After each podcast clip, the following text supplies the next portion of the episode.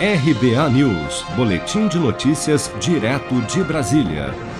O ministro da Economia, Paulo Guedes, disse durante evento de lançamento de novas linhas de financiamento do Caixa Tem nesta segunda-feira que o Auxílio Brasil, novo programa social que deverá substituir o Bolsa Família a partir de novembro, exigirá a cooperação entre os três poderes para ser viabilizado. E esse reforço exige a cooperação dos poderes nós precisamos do Congresso e nós precisamos, posteriormente, de uma interpretação também do Supremo, com quem temos conversado, porque a PEC dos precatórios nos abre o espaço fiscal. E o imposto de renda é a fonte de recursos para o reforço do Auxílio Brasil. Então, são duas medidas complementares. Elas significam estendermos as mãos às camadas mais vulneráveis de brasileiros, e isso está no Congresso.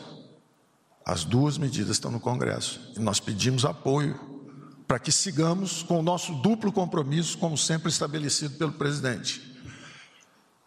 Não faltou dinheiro para a saúde, mas tivemos responsabilidade fiscal.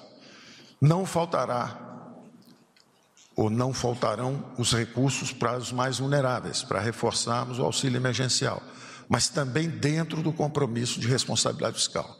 Então, o Auxílio Brasil, dentro do teto, com responsabilidade fiscal, exige esse apoio do Congresso. Guedes destacou ainda que o Brasil deve crescer 5,3% neste ano e que a economia passou por um crescimento em V graças à vacinação em massa contra a Covid-19. Nós avançamos esse ano de 2021 com o nosso lema tático de saúde, emprego e renda, conversado longamente com o nosso presidente. Saúde com a vacinação em massa, que está promovendo o retorno seguro ao trabalho. A economia brasileira vai crescer 5,3%, 5,4% esse ano realizando a nossa expectativa de que o Brasil voltaria em V. A volta em V já foi feita.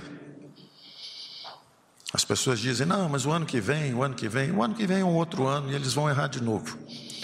Previram que a economia ia cair 10% e as economias avançadas 4%. Nós caímos menos que as economias avançadas.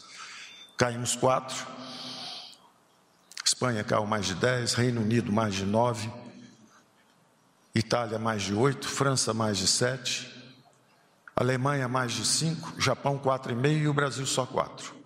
Voltamos mais rápido. E vamos então para o segundo tema, que é emprego, saúde, emprego e renda.